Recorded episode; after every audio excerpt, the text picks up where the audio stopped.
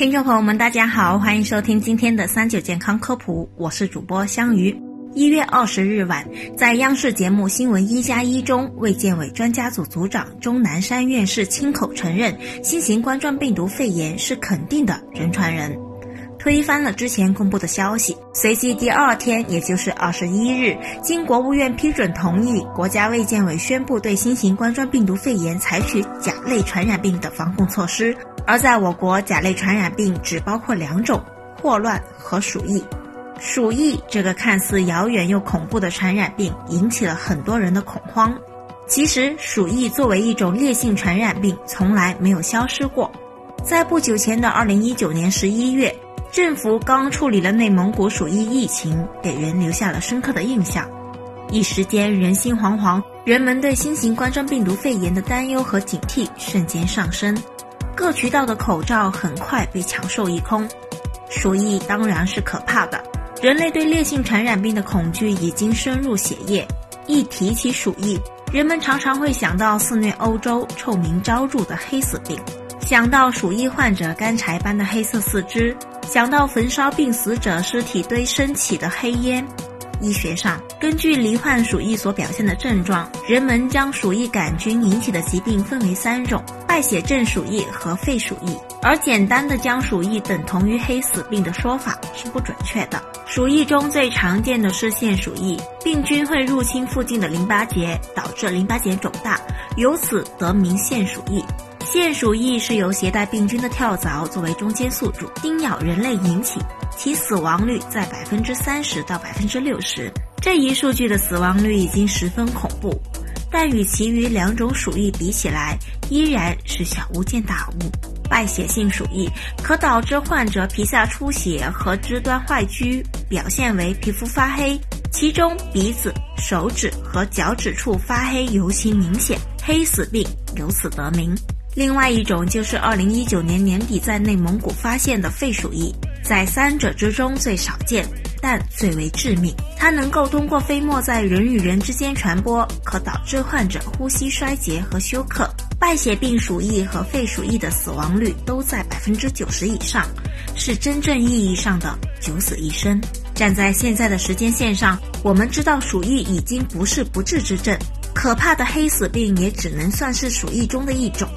只需要用非常基础的抗生素就可以杀灭鼠疫杆菌，但在鼠疫肆虐的年代，人类为了对抗鼠疫，付出过惨痛的代价，它留在人们心中的阴影难以抹去。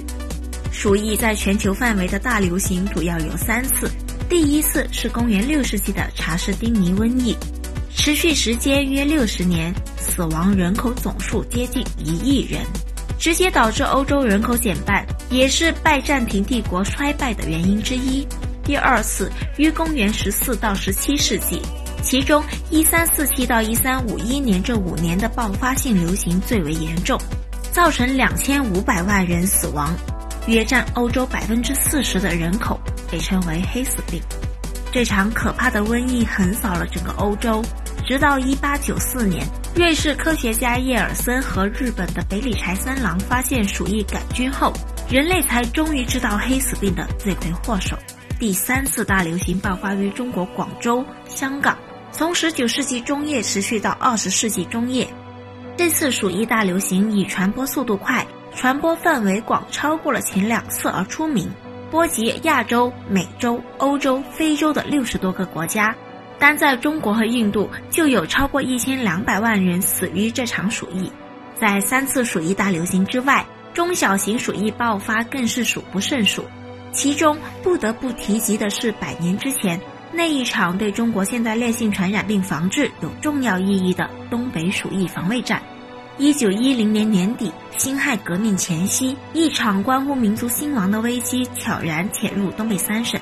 在清政府摇摇欲坠之时，两名面无血色、神情慌张的内蒙古人在中俄边境满洲里的一家店铺落脚，似乎在躲避着什么。六天后，二人在店内暴亡。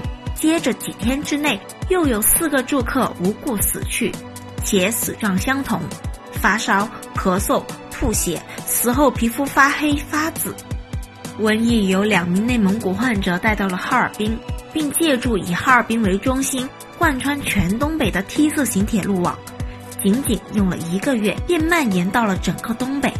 越来越多的人倒下，但人们对瘟疫的原因却一无所知。一九一一年一月二十一日，《北华捷报》称，中国北方感到了极大的惊恐，政治和商业几乎被完全忽略了。在北京，朝廷上下朝夕戒备，如临大敌。值此生死存亡之际，一名马来西亚华人临危受命，拯救了东北，避免了一场中国鼠疫大流行。他的名字叫伍连德，是一名侨建大学医学博士。通过科学的防控手段，仅用了六十一天就控制住了东北的疫情。伍连德来到东北的第一个任务是要找出瘟疫的源头。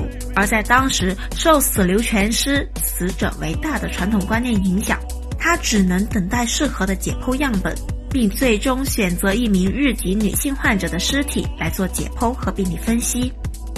借助显微镜，伍连德清楚地看到了鼠疫杆菌，这是中国第一例有记载的病理解剖。然而，找到瘟疫源头的伍连德却高兴不起来。按理来说，疫情爆发时正值隆冬，此时动物活动受限，老鼠、跳蚤、人的传播途径本应不利于疫情的扩散。可现实是，鼠疫的传播速度极其快速，这中间一定有什么被遗漏了。带着这样的疑问，伍连德决定冒险深入疫情中心地区的村落，一寻究竟。经过实地考察探访，伍连德很快发现不寻常的地方：很多家庭都是一人得病，全家感染，呼吸道感染症状严重，且有很强的聚集性。而在抓捕患者家中老鼠做检测后，发现老鼠身上并无鼠疫杆菌。事态严重，不可隐瞒。伍连德快速通报了清廷，由此提出了一个石破天惊的结论：这一次的东北鼠疫存在人传人的情况，也就是日后被人熟知的肺鼠疫。这一结论与法国专家梅斯尼的理论大相径庭。但不久后，梅斯尼在东北染病去世，学术界开始相信伍连德的说法。情况危急，伍连德请求清廷的支持，将疫情严重性用大字报公之于众，并争分夺秒定制出了一套防控鼠疫的方案。当时对鼠疫尚无治疗的办法，防控主要靠三种措施：处理传染源、切断传播途径和保护高危人群。除了隔离病人，对房屋用生硫磺和石碳酸进行消毒外，最难处理的是患者的尸体。架满路边的棺材和排列在地上的尸体，如果不及时处理，将是可怕的传染源。东北冬天的土地硬如石块，且中国人入土为安的观念根深蒂固，对尸体的处理工作一再延迟。如此大事，伍连德并不敢轻易做主，赶紧上报清廷。在获得清廷的支持后，伍连德组织人力，在三天之内将两千两百多具棺材和尸体浇上煤油，全部焚烧火化。对于飞沫传播，当时的人们没有任何防护意识，整个东北只有日本人在卖纱布和酒精。于是，伍连德用纱布设计了一款加厚口罩，双层棉纱加一块吸水药棉，这种口罩后来被称为“武士口罩”。除了口罩，伍连德还请求了多项措施，控制人员流动，严格管控西伯利亚边境满洲里和哈尔滨之间的铁路交通。从一九一一年一月开始，东北境内铁路陆续停驶，将疑似患者安置在隔离营，严防交叉感染。伍连德认为，鼠疫高危人群是疫区附近的人。抵抗力较差的老幼病残以及频繁跟患者接触的防疫人群，对于高危人群，伍连德要求他们必须佩戴口罩，做好消毒。武士口罩虽然制作粗糙，但相对直接，但相比直接暴露呼吸道，这已经是巨大的进步。在采取了一系列防控措施之后，一九一一年三月一日，哈尔滨首次实现了肺鼠疫死亡人数为零，疫情得到了有效的控制。直到四月份。这一次的东北鼠疫终于被消灭。鼠疫在东北肆虐六个月，感染者和死亡者更是不计其数。这是人类第一次提出肺鼠疫的概念，哪怕是放到现在，仍然是传染病防控的标准操作。在战胜疫情之后，伍连德将相关文章发表在《柳叶刀》上，成为了中国历史上首位在国际顶级学术期刊上发表文章的人。中国人常言“以古为镜，可以明思”，对国家和人民都是如此。现代人类有了越来越先进的技术和观念，我们的经济、科研、教育都比百年以前强了太多。然而，总有愚昧之人贪恋野鼠的皮毛和肉，将鼠疫带回人群，迷信果子狸、蝙蝠等野味，释放出 SARS 新冠病毒。人类的欲望与生俱来，但教育。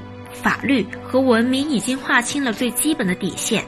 如果我们不能对野生动物报以尊重，对你我的生命报以敬畏，对无辜之众报以坦诚，我们何时才能摆脱传染病留下的惨痛记忆和内心阴影？